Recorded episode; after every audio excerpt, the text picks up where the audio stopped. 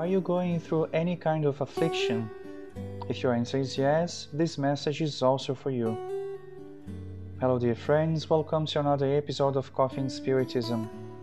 We hope that the vibrations of peace and calm that emanates from our Master Jesus may invade our hearts and minds, opening them up for today's reflection. Melissa dos Santos brings us today's message entitled Empty Afflictions, extracted from the book Encontro Marcado, Scheduled Appointment, by the Spirit Emmanuel through the psychography of Chico Xavier. Emmanuel brings us an important consideration about our feelings and reactions to life's challenges. The benefactor tells us the following, and we quote it. In the face of daily difficulties, let us exercise patience not only in the help of others, but also in ourselves' favor. Above all, we wish to refer to the useless mental strain suffering that inclines us to illness and annihilates us valuable opportunities to serve. The spiritual instructors and the doctors of the planet Earth have fought and continue to fight anxiety today as one of the worst corrosives of the human soul.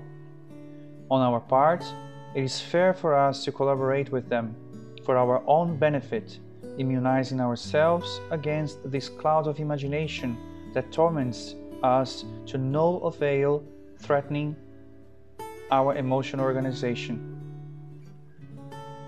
Let us accept the difficult times with the same patience as the honest student who gave his best in the study of the lesson in order to appear before a test showing a clear conscience. When we do our duty, restlessness may visit us as if a criminal has invaded our home. Just as we defend our homes from invaders, we have to watch our thoughts and keep them quiet.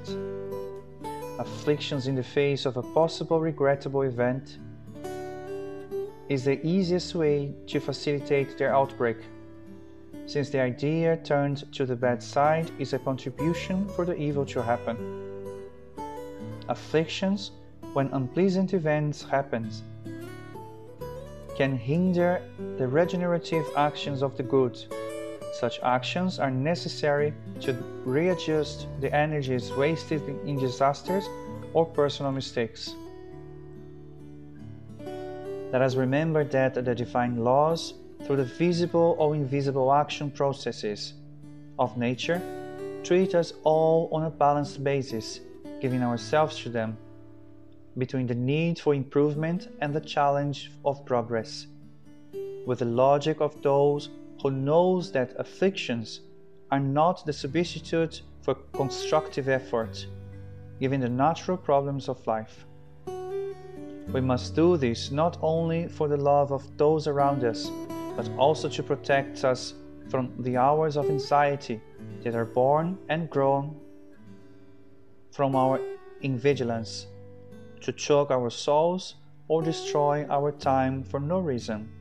Unquote. This lesson is interpreted by Melissa as a fraternal tug to the ears coming from our dear benefactor. Emmanuel calls us to the awareness of active faith and ask us to be patient. We do not know if this has ever happened to you, but sometimes when we are in the middle of a hurricane, even though we have everything to despair, we allow ourselves to connect with the higher spiritual realms.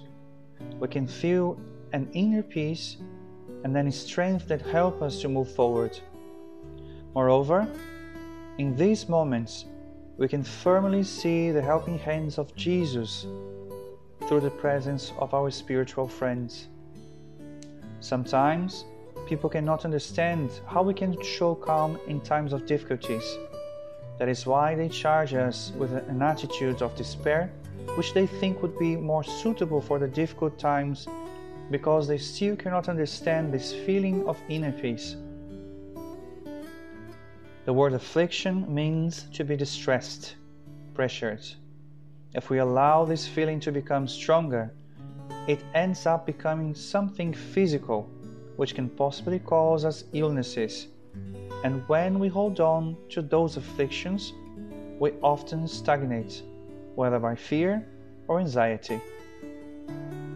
We have to exercise more and more our reasoned faith when affliction knocks on our door, because reasoned faith will tell us that everything we go through is for our spiritual growth, because we're not alone in this journey, and that we also have our Father of Mercy to support us.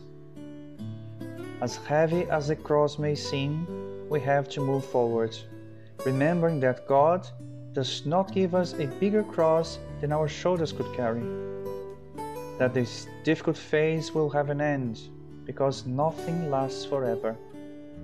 The best way to help ourselves and help those around us in times of distress is to stay active in the work of the common good. Blessed are the afflicted ones, for they shall be comforted, said Jesus Allan Kardec completes in the Gospel according to Spiritism, chapter 5, warning us that affliction is not only the problem that happens to us, but also the way we face the problems into our lives when, we, when he said, The certainty of a happier near future sustains and animates oneself, and far from complaining, one thanks heaven for the pains that makes him move forward. May we put God before the afflictions that surround us, visualizing it bigger than any problem or any situation because God, Jesus, are so much bigger. And they help us getting through all the storms we have to face in our lives. We know that after every storm, there is always a beautiful sunny day. May we fill our hearts with hope in the certainty that the sun will shine again, perhaps sooner than we think. But for this to happen, we must also do our part, opening up the windows of our souls